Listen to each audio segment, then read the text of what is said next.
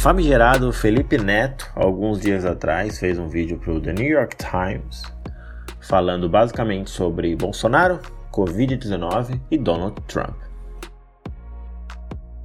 Basicamente, a pauta desse vídeo foi que temos, segundo Felipe Neto e segundo esse que vos fala, o pior presidente que poderíamos ter. Tremendo fake news. Salve pro Cabo da Ciolo aí, saudades, irmão. Glória! E que combina isso com a pior pandemia que a gente já teve, talvez no mundo, ou sei lá, mas no Brasil é o pior, com certeza é o pior.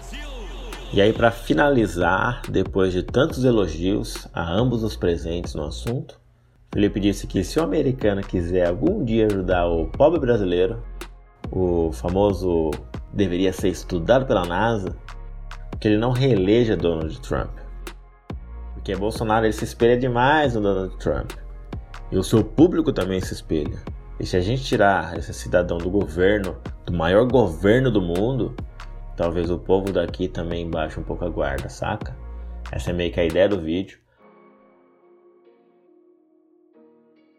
Caso você queira ver esse vídeo na íntegra, é só acessar o canal do YouTube do Felipe Neto ou o próprio jornal do The New York Times, que com certeza você vai encontrar tal conteúdo.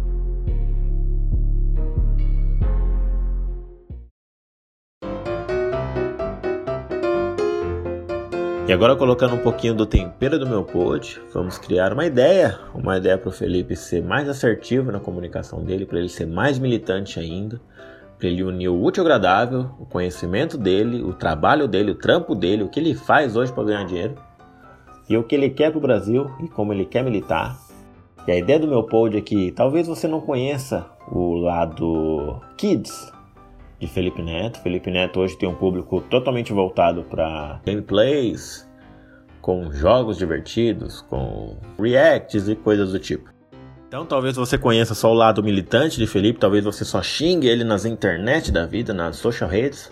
Porém, o seu filho pode conhecer o Felipe Neto melhor que você.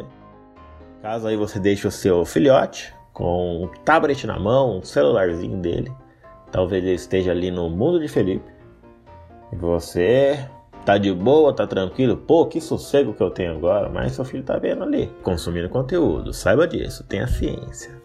E aí, pegando esses pais que colocam os seus filhos com 3, 4 anos de idade, com um celular, com um tablet do tamanho de uma boneca, que olha para aquele vídeo e fala: Olha, um rapaz de 35 anos de idade falando que nem bebê, vou deixar meu filho ver.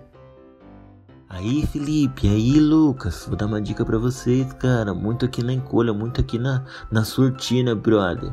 Faz o seguinte, pega esse conteúdo que você já faz, que você já domina, faz um filme, faz vídeo, faz um gameplay de Minecraft. E se vocês já não fazem, Joga uma mensagem subliminar ali, joga um símbolo do MST do nada. Joga um livro aleatório do Karl Marx. Joga um ele não. Quando você pedir para ele apontar para a árvore, coloca um link ali do Quebrando Tabu, ele já vai clicar vai direto para a página.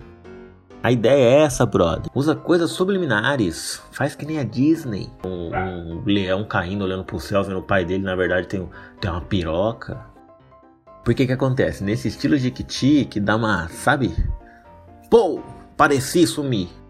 Você coloca a informação que você quer, você já dá uma doutrinada gostosa aí na meninada aí, que nessa idade aí é fácil. Acho que até os 7 anos de idade a garotada é meio bomba esponja, a garotada absorve tudo. Aí essa idade, velho, de arrebatar, de arrebatar multidões. Quem sabe você não pode ser o próximo Jesus aí, entendeu? Já teve o pai, já teve o filho, quem sabe não tem o neto.